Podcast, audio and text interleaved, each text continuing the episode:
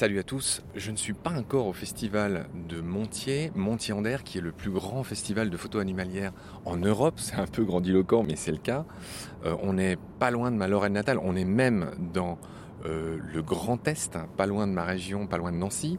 On se dirige actuellement, on est dans une voiture, on se dirige vers le festival de Montier. Et énorme surprise, en descendant de mon bus, je tombe sur Mathieu Ricard. Namasté Mathieu. Namasté, cher Marc. Namasté, c'est un beau nom euh, hindi, sanskrit, népali, qui veut dire euh, salut à toi. Tu es un moine bouddhiste, tu es aussi un philosophe, tu as écrit 1000 livres euh, en France. Qu'est-ce qui t'amène au festival de Montier? Ben, En fait, le seul métier que je connais à peu près, c'est la, la photographie.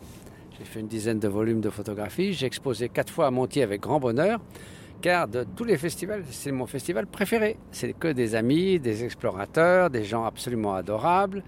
Donc c'est un plaisir de revenir à Montier. Cette année, je n'expose pas, mais je vais avec joie faire le modérateur entre deux éminents photographes qui sont des amis que j'admire énormément, Steve McCurry qui est l'invité d'honneur de la 25e édition et Jim Brandenburg qui est un des grands photographes du National Geographic.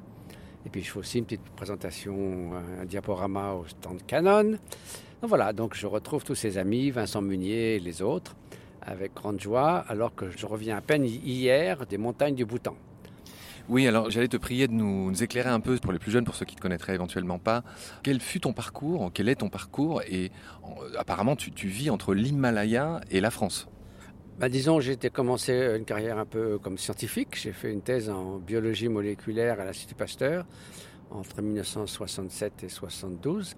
Mais à la même année, en 67, j'ai voyagé pour la première fois en Inde. J'ai rencontré des hommes et des femmes remarquables, d'une grande sagesse et d'une grande bonté, des maîtres spirituels du Tibet qui avaient fui l'invasion communiste chinoise du Tibet.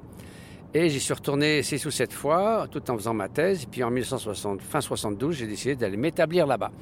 Donc je vis depuis 50 ans dans l'Himalaya principalement, tout en faisant quelques petits voyages en France.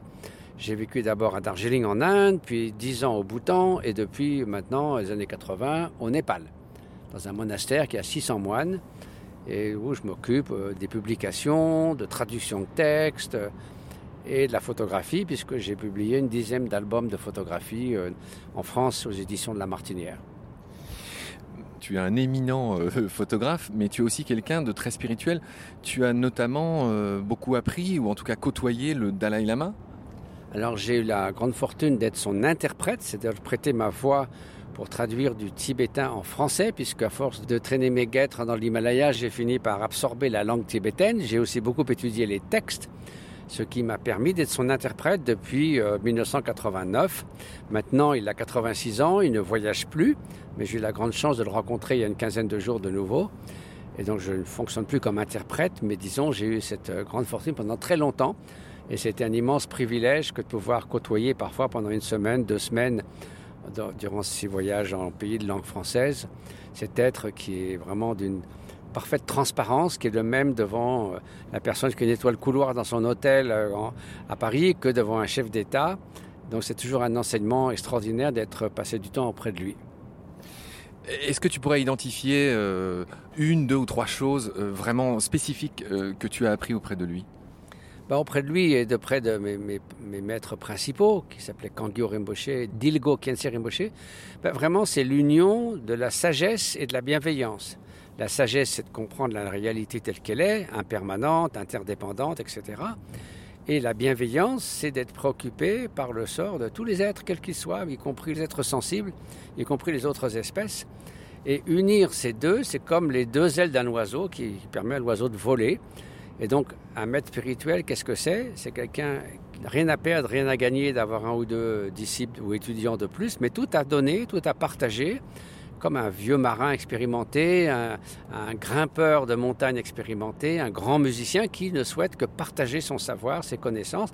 Mais là, c'est un savoir qui permet peu à peu de remédier aux causes de la souffrance et à l'ignorance. Donc, voilà, il y a d'autres hobbies qui sont intéressants, comme de jouer d'un instrument de musique, mais là, c'est quelque chose qui est essentiel pour donner du sens à son existence.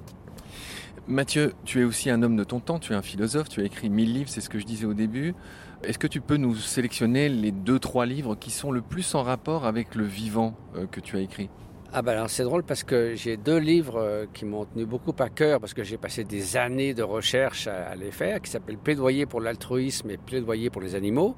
Et ces deux livres vont sortir euh, réunis dans un seul volume dans la collection bouquins au printemps prochain, sous le nom de Plaidoyer pour le vivant. donc aussi bien les êtres humains que les autres espèces, les 8 millions d'espèces qui sont nos concitoyennes dans ce monde, et euh, qui ont le droit de vivre leur propre vie, ils ont le droit que nous respections leur euh, habitat, leur, ce qu'ils sont en tant que sujet de vie et non pas les instrumentaliser pour notre bon plaisir alors qu'on tue à peu près 1000 milliards d'animaux marins et terrestres tous les ans pour nos soi-disant besoins qui n'en sont pas. Je retiens ce néologisme marestre que je réemploierais. D'accord. Est-ce que tu pourrais partager avec nous d'éventuelles interactions, ou je ne sais pas comment dire, euh, relations que tu as eues avec des animaux, euh, que ce soit dans l'Himalaya ou ici en France, des moments particuliers ou des petites pépites de connaissances que tu aurais sur les animaux? Bah, Disons que le fait de côtoyer forcément des espèces sauvages, mais aussi des animaux domestiques, il est, évident, c'est une aberration totale de dénier le fait qu'ils aient des émotions, qu'ils aient une conscience, qu'ils tout être sensible, c'est-à-dire un être qui fait la différence entre la souffrance et le bien-être, a le droit d'être respecté. Euh, si on avait une seule déclaration universelle des droits des êtres vivants, c'est d'abord celle de ne pas être infligé des souffrances inutiles. Or, la plupart des souffrances aujourd'hui qu'on inflige aux animaux, aux autres espèces, sont inutiles. Donc voilà, j'ai eu bah, plein d'interactions dans l'Himalaya avec des, espèces sauvages, des, oiseaux, les rapaces. Euh, alors je ne l'ai pas vu, mais je l'ai entendu. Il y avait une tigresse qui tournait autour de mon ermitage pendant un certain temps. Je l'ai entendu le soir, c'est assez, euh, comme on dit, le sang qui se glace dans vos veines. Donc on ne se sent pas du tout, comme certains disent, la supériorité de l'être humain sur les animaux. Là, on a plutôt l'impression qu'on est très fragile devant ces grandes espèces sauvages. Mathieu, comment tu sais que c'était une tigresse si tu l'as pas vue?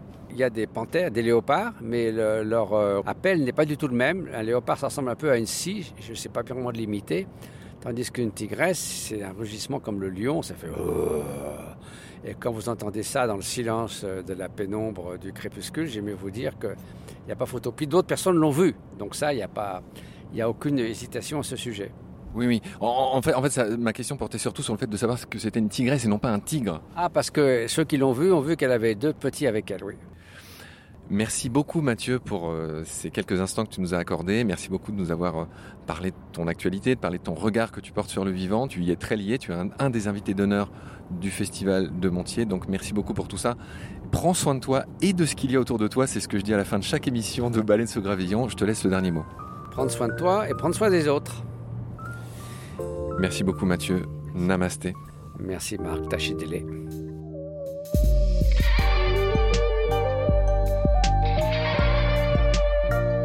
C'est la fin de cet épisode. Merci de l'avoir suivi. Pour continuer, nous avons besoin de votre soutien. Et vous pouvez nous aider simplement, en quelques clics et gratuitement.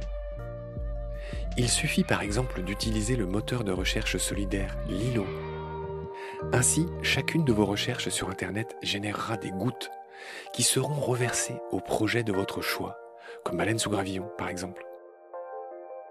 Vous pouvez par ailleurs vous abonner à nos podcasts comme d'habitude, partager les liens, devenir adhérent de l'association BSG ou encore faire un don sur Helloasso ou sur Tipeee.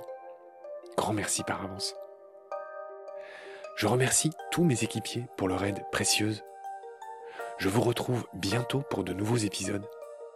Et d'ici là, prenez soin de vous et de ce qu'il y a autour de vous. Merci. À bientôt.